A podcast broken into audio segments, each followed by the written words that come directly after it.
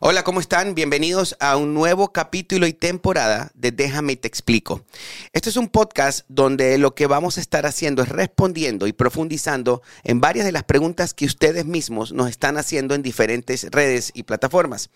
Básicamente, el equipo agarra todas las preguntas, las pone en un documento y aquí vamos a discutir sobre cada una de estas preguntas, responder, profundizar y también se van a ir creando nuevos temas con las respuestas de estas preguntas, ya que estoy seguro que no vamos a aprender todo en 30 minutos o en 15 minutos que puede durar este podcast, pero lo que, lo que podemos hacer es gracias a ustedes y sus, eh, sus comentarios que van a poner aquí, vamos nosotros a ir agarrando esa información y vamos a crear y desarrollar otros temas.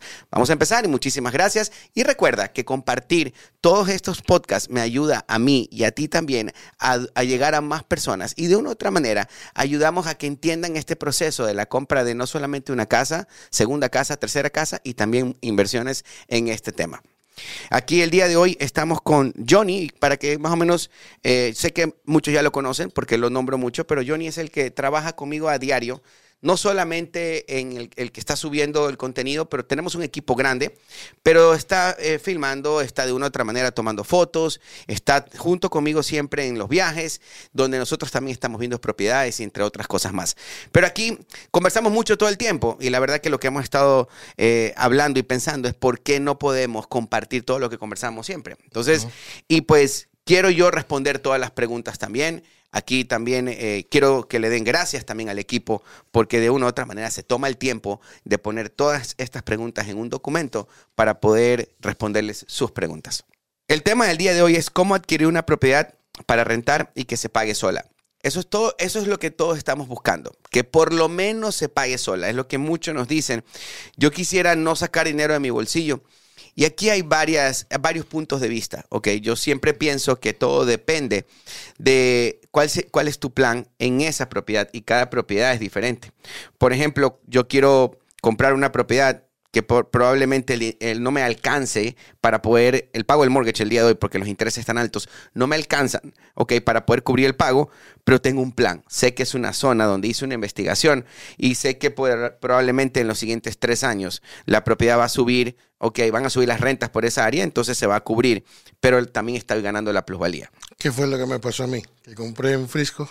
Claro. y hoy en día, en cuestión de diciembre, enero, febrero, marzo, abril, en cinco meses ya vale el sobreprecio que, al que le compré. Claro, y también ya sabemos que en esa área de Frisco eh, viene uno de estos parques, okay, que son muy famosos, que ya anunció que va a construir y va a abrir ahí, ya, ya sabemos que las rentas van a subir. Entonces, hay un plan ahí. Okay, entonces, por supuesto que cada caso, y de nuevo, también esto es igual, y lo digo siempre cuando alguien quiere precalificar para su primera casa, cada caso es diferente. Y también aquí en la parte ya de invertir en tu segunda propiedad, ok, ya es, también cada caso es completamente diferente. Cada uno tiene su historia, ok. No siempre salen las cosas como queremos. Incluso yo creo el día de hoy que no es que van a ser sorpresas el comprar una segunda propiedad y que no te alcance el dinero de la renta para poder cubrir el pago del mortgage. Eso no debería ser una sorpresa. Eso tiene que estar planeado. Por supuesto, eso fue en parte lo que me pasó. Eh, decidí asumir una parte de ese pago sabiendo que el precio iba a subir. Lo que no, no sabía era que iba a subir tan rápido por este proyecto de Universal. Y esas son cosas que, de verdad que, por, como les, lo decía hace un rato, yo creo que no, no debemos de pensar, porque ya me ha tocado eh, hablar con varias personas donde me dicen, yo compré una propiedad y la verdad no me, no me, no me salió bien. ¿ok? Porque no ni siquiera cubro el pago de mortgage. Entonces, yo siento que las propiedades siempre van a subir. Digan lo que me digan, ¿ok? Eh, muéstrame los números los últimos 25 años. Los últimos 5 años las propiedades cada vez cuestan más y no van a bajar de precio. Y a nivel mundial. Y a nivel no mundial. No importa el país donde estés. Exactamente. Hay ciudades incluso que ya están empezando a, como por ejemplo en el sur de Miami, ya es una ciudad donde la van a declarar que es una ciudad de rentas nada más, donde ya la gente no va a poder oh. comprar, solamente va a poder rentar. Entonces siempre hay esas personas que compraron, ¿ok? Por, eh, ya sus propiedades las tienen ahí, las están guardando y ya supuestamente en los siguientes 10 años se va a declarar Miami, por ejemplo, una de las ciudades que solamente vamos a poder rentar, ya no comprar. Para vivir, ¿no? Mira, y eso pasa en muchas otras ciudades. Ah, incluso ya hay ciudades... Eh, eh, por ejemplo, leí el otro día, no me acuerdo exactamente cuáles eran, pero era una de esas ciudades en Asia, donde ya los préstamos los tenías que hacer a 100 años, porque ya las propiedades son incomprables. ¿ok? Entonces, yo sí creo que el, lo que es, como dice uno de los, de los eh, uno de los eslogans que nosotros usamos en cada una de nuestras clases, ¿ok? Y, esta clase de invertir, cómo comprar, arreglar y vender, cómo comprar, arreglar y rentar, donde empezamos diciendo el mejor, em, la mejor inversión en la tierra es tierra. Sí, y de hecho yo recuerdo, hace unos meses tú me decías, pronto vamos a empezar a ver estos préstamos que van hasta 40 años y ya empiezan a verse. Ya empiezan, eh, Mucho más eh, seguido estos casos, ¿no? Así es. Así es. Y bueno, vamos a una de las... Hay varias preguntas. Aquí tengo, el equipo ha puesto 20 preguntas y pues quiero contestarlas y de una u otra manera, ok, si están ustedes escuchando el podcast, escriban también de, una, cualquier otra pregunta que se hace después de mi respuesta. Y la idea, pues, una de las preguntas que más nos hacen es, ¿qué documentos necesito para protegerme? Una de las cosas que yo digo que en el momento que tú compras una propiedad, ok, para rentar, aunque la propiedad la compres a nombre tuyo, personal, no necesariamente tiene que ser a nombre de una LLC. Yo siempre pienso que es importante que uses una compañía en el medio entre el que la va a rentar, el que te va a pagar la renta y el dueño de la propiedad, en este caso eres tú. Que consigas una, una, empresa, hagas una LLC que sea que, que, esté frenteando de una u otra manera, ok, la parte de la renta. Porque cualquier cosa que pase, ok, lo que sea que pase, no estoy hablando de la parte eh, negativa nada más, porque no solamente pienso que puede, pasan cosas malas, pero pueden pasar cosas buenas con esa empresa. Se refiere que de esa manera vas a llevar una mejor contabilidad, eh, vas a, tener todo mucho más claro y no estás mezclando tu propiedad. Y, y, vas a poder decirle a cualquier otro banco, mira, mira que yo tengo una empresa que se encarga de rentas también. Y quien quita que probablemente puedas ayudar a otras personas a rentar propiedades con esa empresa. Está leyendo, hay gente que se ha dedicado exactamente a este negocio. Empezó separando el tema de las rentas con su empresa, con esta LLC, y lo que hacen hoy es prestar sus servicios a gente que hace Airbnb. Claro. Es una, una, buena opción. Entonces, para resumir esta pregunta, es, es una LLC que se dedica solo a cobrar renta y tiene separado tu propiedad en otra empresa. Así es. así es. Y incluso también lo que decías tú, es, es agarrar eh, esa, esa, empresa y también es si quieres ponerla en Airbnb o en estas aplicaciones como Booking o, cualquiera de estas, usa esta empresa para que el ingreso entre ahí y ahí haga tus impuestos, lleves un orden. ¿okay? Porque yo sé que se te van a abrir muchísimas más oportunidades. El día de hoy puedes comprar, puedes agarrar, métete a, a Zillow, por ejemplo, y busca una propiedad que esté a la renta, ok, que, tenga, que esté en buen precio, agarra la propiedad, mira la dirección, después te puedes meter a, otra, a otro website, que incluso podemos dejar aquí en la descripción ese website, ok, AirDNA, y buscas en cuánto se están rentando las propiedades ahí.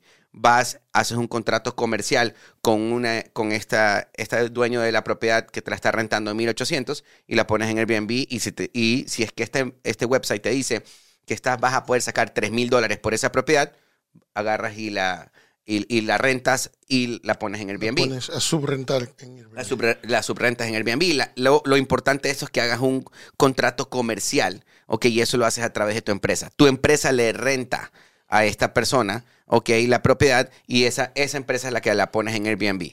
Ahora te vas a gastar 5 mil, 6 mil dólares en muebles, ¿ok? Y pues ya tienes una, un ingreso pasivo. ¿ok? Lo haces en tu computadora, empiezas a manejar la propiedad. Eh, por supuesto que yo, como yo siempre digo, un realtor es, eh, tiene que ser tu mejor amigo. Si no eres realtor, búscate un realtor y que te, que te haga un CMA. Haciéndote ese CMA ahí te vas a dar cuenta en cuánto se están rentando de verdad las propiedades en esa zona. No te guíes, ¿ok? Por lo que dice Silo, eh, que dice, bueno, por ahí alrededor se están rentando en tanto. Yo no, me, yo no me voy a guiar de eso. No quiere decir que la información esté mal, porque no está mal tampoco. Yo incluso, cuando alguien me ofrece una propiedad, lo primero que hago es meterme en Silo para darme una idea. ¿Ok? ¿De, qué, ¿De qué estoy hablando? Antes de ir a verla. Pero es importante que hables con un realtor para que él te dé ese reporte que se llama CMA y con ese reporte ya te das cuenta en realidad en cuánto están rentando alrededor. Ahora, aquí viene algo. Con respecto a que un realtor te haga un CMA de rentas. En las rentas pasa algo que no pasa cuando las propiedades las tienen a la venta, ¿ok? Cuando tú pones la propiedad a la venta, hay mucha data, mucha información ahí afuera, donde ellos sacan un estimado de en cuánto se, puede, se están vendiendo ya las propiedades en los últimos seis meses alrededor de esa zona, de esa, de esa propiedad que a ti te interesa. Lo que pasa es con las rentas, es que muchas rentas suceden debajo del agua y no, se, y no se... No se sube la información. No se sube la información. Entonces, de repente, tú le rentas a tu amigo. Esa información no está en ese, en ese sistema que ellos usan. Entonces, probablemente la renta que tú tienes es una renta mucho más cara que tú tienes con tu amigo y esa información no la subiste. Y si yo soy un realtor y saco el reporte, no veo la, la que Johnny rentó. Entonces, ahí probablemente me vaya a equivocar. El, ese reporte se vaya a equivocar. Entonces, al final, el, un CMA me puede ayudar a ahorrar dinero eh, me puede ayudar a saber en cuánto se va a rentar. ¿En qué me puede ayudar a saber en qué se va a rentar? Si yo quiero comprar esta propiedad, ¿de qué me sirve esta información?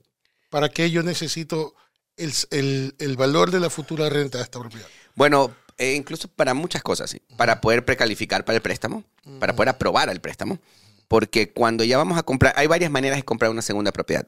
Si lo haces a modo personal, vas a comprar tu segunda propiedad y quieres omitir el pago de la primera, ok, una de las cosas que el underwriter te va a pedir es, quiero saber, por más de que tú digas, yo le voy a rentar la propiedad, porque tú tienes que rentar la propiedad donde vives, ok, para poder omitir ese pago del mortgage con ese ingreso. Y ahí te vas a la segunda propiedad, porque probablemente tu ingreso no te da para comprar las dos. Entonces, ¿qué es lo que pasa? que en esa casa que vas a dejar, vas a poner a la renta, si tú decides que se la vas a rentar al primo o al hermano, y normalmente, o sea, por, ejemplo, ahí alrededor se están rentando por dos mil dólares, ¿ok? Y tú dices, yo la voy a rentar por tres mil, eso puede ser de que mi underwriter no lo apruebe. Entonces, es importante que un realtor te haga un estudio de, mercado para que vamos a la segura, ¿ok? Réntala en algo que de verdad sabemos que está en el mercado. Claro. Toda, inversión tiene su riesgo, pero hay que ser menos arriesgado uno, ¿no? Exactamente. Entonces, lo ponemos a la renta, ya con él, para eso nos sirve el, el saber en cuánto ok, se está rentando, como para no empezar un proceso de la compra de una propiedad y de repente tú dices que la vas a rentar en 3 mil, entre comillas, y la verdad no, no cuestan las propiedades por ahí 3 mil, ok, cuestan 2.500, eso va a, mi dinero. y no me lo aprueban. por supuesto. Entonces, ahí, y, y también la otra manera es cuando tú quieres comprar una propiedad donde ya la estás comprando como una inversión y quieres usar el futuro ingreso de la renta para poder aplicar al préstamo, que te aprueben el préstamo, es importante que un realtor te haga ese estudio de mercado, porque es lo mismo que va a hacer el evaluador en el momento que, que nosotros pedimos un avalúo de esa propiedad, también pedimos un reporte de las rentas de alrededor, para que poder usar ese futuro ingreso para que tú puedas calificar. Ah, perfecto. Uno de los miedos es qué pasa con los, con los inquilinos. Ellos me pueden quitar mi casa que les estoy Hay una historia que yo siempre cuento. No es que pueden quitarte la casa, ¿verdad? Sino que pueden vivir gratis. Oh. Porque recuerda que eh, el hecho de que tú seas dueño de la propiedad no quiere decir de que tú puedas hacer lo que te da la gana con un contrato que tú escribiste, ¿verdad? Si tú tienes un contrato conmigo, yo soy el dueño de la casa y tú me estás rentando. Y yo te digo a ti que estoy comprometiéndome contigo, es un contrato, es un compromiso, en rentarte la propiedad desde el primero de mayo del 2023 al 31 de mayo del 2024, tú me imagino que quieres estar seguro que vas a vivir ahí y que esa va a ser tu casa por durante un año. donde voy a estar con mi familia, yo también tengo Y sabes que yo no te voy a tocar la puerta y te voy a decir, eh, me dio la gana que te vayas en julio porque quiero la propiedad. O incluso, ok, voy a vender la propiedad y el nuevo, el nuevo dueño que viene te va a botar de la propiedad. Y te va a subir la renta, por ejemplo. O te va a subir la renta. Entonces, eh, hay un contrato. Entonces, hay un contrato y el contrato es de lado y lado. Si yo pongo unas reglas del juego, los dos las tenemos que cumplir. Entonces, en el momento, así como si tú no me pagas la renta a mí, yo ejecuto ese contrato y te saco de la propiedad, al mismo tiempo también, ok, tú también, si tú pagas la renta, tienes el derecho a lo que yo te prometí. Hay una historia que tú siempre cuentas en los live. Eh, me causa hoy algo de, risa, pero, pero sí preocupa. Y tú decías, eh, es la historia de alguien a la que no le comprabas, no le cobrabas eh, la renta, la multa por no, no cobrarle a tiempo. ¿Cómo funciona esta parte? O sea, tú acabas de decir, la renta, es, eh, el contrato es del lado y lado. Hay cosas que yo tengo que cumplir como, como inquilino y tú como dueño. Claro, porque si yo te digo a ti, eh, ¿sabes qué, Johnny? Yo te voy a, cobrar 50 dólares después del día 5 que no me pagues la renta. ¿Ok? Yo tengo que cobrártelo. Aunque si el día de mañana eh, pues me da, me da pena hacerlo y no quiero cobrarte porque sé que estás pasando por una situación difícil y me pagas el 7, yo te tengo que mandar una carta diciendo que por esta vez, ok, yo te lo perdono, pero tengo que documentarlo. Yo tengo que eh, probablemente cobrártelo y después te puedo hacer un descuento en la renta, un crédito. Pero yo tengo que cobrártelo porque yo te estoy diciendo eso en el contrato. Oh, de acuerdo. Entonces, aunque me perdones, digamos, dos días, tienes que documentarlo para respaldarte el día de mañana. Así es. Para que yo no te pueda. Tú puedes venir y decirme, tú no cumpliste el contrato porque yo te pagué tarde y nunca me cobraste. ¿Ok? Incluso también, si ya no estamos en contrato, literalmente el momento que alguien deja de tener contrato y sigue viviendo en la propiedad y yo no hice nada, yo no, ni siquiera me avisaste tú que te ibas, ni tampoco lo autorrenové el contrato. Tú puedes hacer lo que te da la gana en esa propiedad y te puedes quedar el tiempo que tú quieras. ¿Ok? Entonces, ¿por qué? Porque no estamos en contrato, no hay ningún acuerdo. Ahí tengo una pregunta. Yo compré mi segunda propiedad, pero me da miedo que ponerle la renta le baje valor a mi propiedad. ¿Qué, ¿Qué, pasa con esto? Si yo pongo la renta en una propiedad, ¿le baja el valor? ¿Le sube? ¿Cómo funciona? Yo no creo porque en realidad no tiene nada que ver una cosa, el valor de la propiedad del mercado, con, el, con que tú rentes la propiedad o no. Incluso yo veo las propiedades el día de hoy como una maquinita de hacer dinero, ¿okay? porque así es, y eso, eso es lo que hace Airbnb. O sea, Airbnb, ese es el negocio, esa es la promesa de ellos para la gente que está detrás. La promesa es el consumidor, es vive rápido, o sea, vive en estas propiedades, fácil, rápido y estás como en una propiedad, como, vive como en tu casa. Eso es lo que ellos prometen, ¿verdad? Que puedes irte, de, salir de tu, de tu hogar, irte a, otra, a otro país y vivir en, un, en, una casa, en la comodidad de una casa y ya en un hotel. No tiene ese feeling, ¿verdad? Pero como inversionista detrás de la, de, la, de la computadora, lo que pasa es que eh, la, ahí la promesa de ellos es que tú vas a hacer dinero con esa propiedad. Compra una propiedad, incluso ellos tienen un website, ¿ok? Que te dicen, te dan todo el data para que tú tomes las mejores decisiones antes de comprar una propiedad para poderla ponerla a hacer dinero. Entonces, no tiene nada que ver, no va a bajar el valor. Al contrario, yo creo que si es que se vuelve una propiedad fuerte en estas aplicaciones, ¿ok? Incluso yo creo que en los siguientes años, muchas de estas plataformas van a ayudar mucho al valor de la propiedad. Oh. Okay. Es, es, que hace sentido. Sí, Porque hoy todo se renta en, claro. en, el mundo. Entonces, si es que yo tengo una propiedad, yo incluso yo, yo lo veo, lo, lo, me lo imagino de esta manera, ¿verdad? Uh -huh. Yo tengo una propiedad que el valor del mercado es 200 mil, pero es una propiedad muy fuerte en Airbnb. Uh -huh. Eso va a influir mucho en el valor del mercado. Por supuesto. Porque es que hace sentido. Una, una vez que el sistema entero entienda también Airbnb. Entienden, uh -huh. eh, claro, entiende Airbnb. Lo que va a pasar es que va a venir eh, los evaluadores van a preguntar a, esta, a, uh -huh. a, una plataforma que debe estar por ahí en algún momento, incluso ya existe algo, y dice, ah, mira, tiene un ingreso muy bueno en, uh -huh. en Airbnb, entonces el valor sube porque mucha gente va a querer comprarlo. Por supuesto, le da valor ya, a la Y ya hoy pasa. Hoy te metes a airdna.co, ok, creo que ese es el website, y lo que hacen, eh, incluso te lo vamos a dejar aquí para que lo puedan, lo puedan ver, lo que hacen estas plataformas es que te dicen básicamente en cuánto se están rentando alrededor y antes de que tú tomes una decisión. Entonces ya podrías decir, ok, en este zip code las uh -huh. propiedades están muy buenas para poderlas poner en Airbnb y eso yo estoy seguro que va a hacer que el valor del mercado de la propiedad suba. Claro, y va a influir en que, en que tomen la decisión en comprarla o no. Exactamente. Dijiste que mencionaste que hay diferentes maneras de comprar una segunda propiedad. ¿Qué pasa si yo eh, quiero comprarla como inversión y no como mi segunda casa para vivir? Porque tú explicabas que puedes poner a rentar la primera y te cambias a una segunda. ¿Qué pasa si yo quiero vivir en la casa en la que estoy y quiero comprar como inversión mi segunda casa, con una LLC. LLC. ¿Cómo, ¿Cómo funciona esta parte? ¿Tú me puedes ayudar con esto? ¿Cómo es? O sea, en realidad lo que tienes que hacer es, en el momento que tú compras una propiedad, uh -huh. por supuesto que tienes un pago de un mortgage, ¿verdad? Uh -huh. Muchas de las personas creen que, en el, que